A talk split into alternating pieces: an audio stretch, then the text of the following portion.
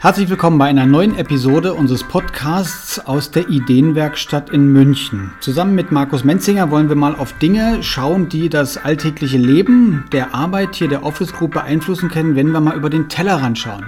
Markus war im Sommer unterwegs in der großen, weiten Welt und hat einiges an Erfahrung, an Erlebnissen mitgebracht und darüber wollen wir heute sprechen unter der Überschrift Umdenken. Markus, wo bist du gewesen und was ja. hast du dabei erlebt? Ja, es war wirklich äh, sehr, sehr inspirierend. Also ähm, ich bin über den ähm, Karl Pilsel heißt der Mann, ähm, Coach, Speaker, ähm, sehr, sehr spannende Persönlichkeit und der hat dieses Thema USA for You gegründet über bei vielen Jahren und hat dort sozusagen ähm, deutsche Unternehmer mit amerikanischen Unternehmen zusammengebracht. Wir waren dort in Texas, Tulsa genau genommen und dann in Dallas später. Also so eine Rundreise von circa zehn Tagen. Und ähm, darüber wollte ich eigentlich mal was erzählen, was mich da so inspiriert hat und was mich da so wirklich auch ähm, getoucht hat, im wahrsten Sinne des Wortes, wie dort eben ähm, Unternehmen aufgebaut sind, wie sie handeln ähm, und wie die in dem Markt agieren. Und das ist schon ein bisschen anders wie bei uns, muss ich sagen. Und ein starker Aspekt, den ich da dem mitnehmen durfte, war halt wirklich der, dass die halt eine sehr, sehr starke Fokussierung nach innen haben. Also wirklich sehr starke Fokussierung auf die Mitarbeiter haben ähm, und nicht nur eben nach außen reflektieren, was dort eben passiert. Und es ist wirklich durchgängig durch alle Branchen, die wir da kennenlernen durften, also ein Tankstellenbetreiber, den wir dort hatten, der fast 7 äh, Milliarden Umsatz macht, bis zu einer Bank äh, mit 600 Millionen und, und, und. Also es sind schon jetzt nicht die, die kleinsten Fische, die ich dort kennenlernen durfte. Aber das Spannende war wirklich für mich, dass es eine ganz klare Fokussierung gab. Ja. Also mhm. es war wirklich ganz klar ausgerichtet auf die Mitarbeiter, das ganze Unternehmen, ähm, weil das eben genau der Schatz ist, der in einem Unternehmen liegt. Und das fand ich, also tendenziell war das ja immer das, was, wo ich mich hinbewegt habe. Ähm, aber das war für mich nochmal so wirklich, wo ich, was mir die Augen auch geöffnet hat und wo ich sehr dankbar drüber bin, das nochmal so auch zu sehen. Und es hat mich auch ermutigt, muss ich sagen. Und wo wurde das jetzt greifbar, dieser Blick nach innen auf die Mitarbeiter? War das jetzt bei allen diesen Branchen, die du gerade erwähnt hast, jetzt unterschiedlich oder haben die irgendwas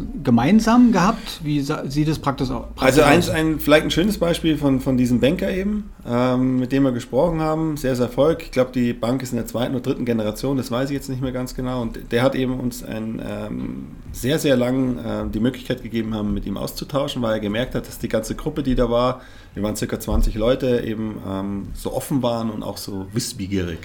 Und das hat ihm unheimlich Freude gemacht. Und dadurch konnten wir eigentlich immer tiefer einsteigen in die Themen. Und es geht bis dahin, dass wirklich er gesagt hat, auf meine Frage hin, und deswegen äh, nicht alles jetzt wiedergeben, aber das, was für mich, wo ich gesagt habe, wow, das ist wirklich was, was einzigartig ist, war meine Frage dessen, wie Kredite vergeben werden. Auf welcher Basis werden Kredite vergeben? Mhm. Wir kennen das ja in Deutschland, das ist klassisch, du hast deinen, ich sag mal, deinen Bogen, den du ausführst und so weiter, dann wird halt gesagt, welche Sicherheiten hast und das ist dann der Punkt, wo du sozusagen Kredit kriegst oder nicht. Da denken die überhaupt nicht drüber nach die denken über den Charakter dieses Menschen nach. Das heißt, dort ist für die ganz klar im Fokus, welchen Charakter hat dieser Mensch. Aber er sagt ganz klar, Charakter ist das, was man nicht ändern kann. Aber alles andere kann man ändern. Und wenn die alles Gefühl haben, dass das ein guter Charakter ist, dann kriegt er auch ein Darlehen. Und das ist schon mal was, wo ich ehrlicherweise in einer deutschen Bank würde ich jetzt mal behaupten, noch nicht, also ich habe es noch nicht gehört und ich wüsste jetzt nicht von unseren Zuhörern, ob die das schon mal aus einem Mund eines Bankers gehört haben in Deutschland. Mhm. Ja. Das würde dann aber bedeuten, dass die Bank den Aufwand dann hat, rauszubekommen, was denn für einen Charakter der Kunde hat, oder gibt man dann nur noch äh, Kredite an Leute raus, die man kennt und von denen man den guten Charakter erkannt hat? Nee, eben ganz genau. Und das ist halt das Schöne eigentlich, dass eben doch, doch, doch ein anderes äh, ja, Spiegelbild eigentlich ist, weil das heißt, die beschäftigen sich wirklich mit demjenigen, der dort zur Bank kommt und mit denen spricht. Das heißt, die nehmen den Menschen sehr stark wahr ähm, und wollen wirklich mit dem ein Gespräch führen und äh, eben nicht nur wissen, welche Sicherheiten hat er sonstige Dinge, sondern es ist wirklich für die sehr, sehr wichtig, eben das zu machen. Auch, sie sind auch sehr gläubig und ähm, er hat dann mir auch gesagt, dass sie zum Beispiel zu jedem größeren Kredit auch dann immer erstmal beten, um mhm. sich zu sagen, von Gott nochmal äh, anzuhören, ob das auch wirklich äh, gewollt ist, was sie da tun. Also, also wie gesagt, es ist eine völlig andere Denke, als, als ich sie bis jetzt erleben durfte und ich habe, klar, die nächste Frage, die mir dann auf den Lippen lag, war natürlich, äh, wie viele Ausfälle hat er? Und dann hat er gesagt, Markus, das war klar, dass du mich das jetzt fragst. Und dann hat er mir halt irgendwie eine unglaubliche Zahl genannt. Also in den letzten sieben Jahren hatten die einen Ausfall oder so. Also das mhm. ist, also gegen null. Und ich bin ja eben auch davon überzeugt davon. Also ich sage ja auch, egal wen wir hier einstellen, der Charakter ist alles. Der Charakter ist wesentlich wichtiger wie alles andere. Und wir fahren nicht so schlecht damit bei der Office Group hier. Ja, ich meine, sicherlich hat jeder Mensch mal Höhen, mal Tiefen, private Probleme und so weiter. Das kennt jeder aus seinem Betrieb, aber wir haben schon tolle Charakteren hier bei uns. Das muss ich schon wirklich auch sagen. Und das macht mich auch wirklich stolz. Und das ist halt das, was ich auch total daran glaube. Das ist, dass wenn wir darauf noch viel mehr fokussiert sind, weil beibringen können wir denen allen hier das Handwerkszeug, was sie tun müssen. Aber den Charakter, den kann ich nicht ändern und will ihn auch gar nicht, ist auch nicht meine Aufgabe, um Gottes Willen. Aber das ist, war schon für mich eine tolle Inspiration zu sehen, dass mhm. eben solche Unternehmen wie da, und das sind wirklich, also äh, keine kleinen Fische gewesen, die wir da hatten vor uns, und trotzdem diese wirklich totale Konsequenz dieser. Ein Satz vielleicht noch dazu, das ist so, dass er mir auch erzählt hat, zum Beispiel eine Kundin, ähm, die wirklich eine Mitarbeiterin schwerst beleidigt hat, weil irgendwie eine, eine, Karte nicht rechtzeitig gekommen ist und sonst irgendwann. Und er hat dann sofort entschieden, hat sich die Situation angehört, hat auch mit der Kundin natürlich gesprochen, also er hat sehr, sehr objektiv sich das angehört. Die Kundin hat auch zugegeben, dass sie beleidigend geworden ist und hat gesagt, dann sind sie ab jetzt nicht mehr unsere Kunde. Und das hat er halt gesagt, aber nicht, weil er das jetzt gegenüber seinen Mitarbeitern, sondern weil er genau sagt, das ist genau das, was ich wirklich auch leben möchte. Also ich kann nur glaubwürdig sein, wenn ich das dann in der Konsequenz auch bin. Und er hat nicht nachgefragt, wie viele Millionen die jetzt bei uns in der Bank hat und sonst irgendwas. Er hat gesagt, dieses Verhalten akzeptiere ich nicht, wenn sie so mit unseren Mitarbeitern umgehen. Und hat dann auch ganz höflich gesagt, ab jetzt werden sie nicht mehr bei uns sein. Mhm. Und das hat man auch, also ist natürlich jetzt schwer zu transportieren, aber das, wenn sie das gesehen hast, wie der, mit welcher Klarheit der das da ausgesprochen hat, ja, das war schon sehr, sehr, sehr, sehr inspirierend, muss ich sagen.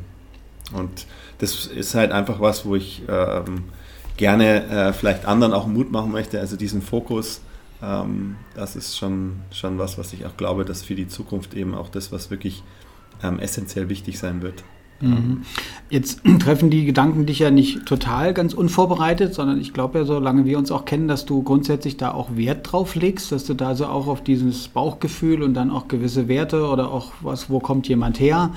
Ähm, was nimmst du jetzt ganz konkret für deine Arbeitsprozesse jetzt hier in der Office Group mit? Also Gehst du jetzt auf deinem Weg in irgendeiner Weise weiter und da versuchst du da auch ein Vorbild für andere Unternehmen zu sein? Also welche Scheibe hast du dir abgeschnitten aufgrund von diesem Besuch dort und wo könnte das Umdenken hier weitergeführt werden und wo denkst du, sollte das Umdenken in anderen Firmen sich noch weiterentwickeln?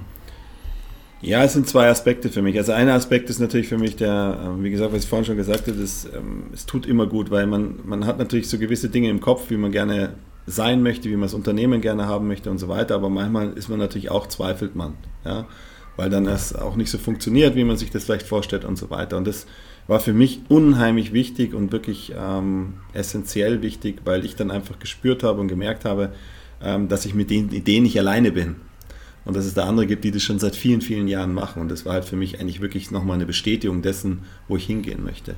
Das ist der eine Aspekt. Der andere Aspekt ist für mich natürlich ganz klar, den ich für mich mitgenommen habe. Und das ist so ein bisschen auch meine Vision geworden, dass wir anders miteinander umgehen in der Wirtschaft. Also sprich dieses, ähm, ja, ich sag mal, diese, diese Ellbogenmentalität und dieses, dass wir uns ständig gegenseitig irgendwie eigentlich runterdrücken mit diesem ersten, zweiten oder den zweiten Satz, wie viel Nachlass darf ich denn bei Ihnen haben, ähm, dass wir da eigentlich mal aufhören damit, weil das ist eigentlich letztendlich immer irgendwas, was nach unten geht, gefühlsmäßig und nicht nach oben geht.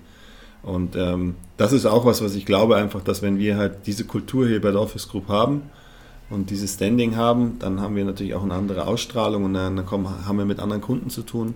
Also es hat eine große Auswirkung für mich, die dann eben stattfindet. Und das Spannende für mich ist dann, dass wir vielleicht eben auch ein bisschen Vorreiter sein können, eben diesen Irrsinn nicht ständig weiter mitzumachen und ähm, da vielleicht auch mal ein bisschen drüber nachzudenken, wie wir auch innerhalb unseres Wirtschaftslebens eben damit umgehen.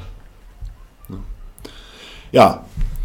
Okay, ja, vielen Dank, dass du uns da teilhaben lässt an deinen Gedanken, an die an Erfahrungen und ähm, das auch auf deine Art und Weise mit deinen Möglichkeiten hier bei der Office Group umsetzt. Herzlichen Dank für diese Einblicke. Gerne.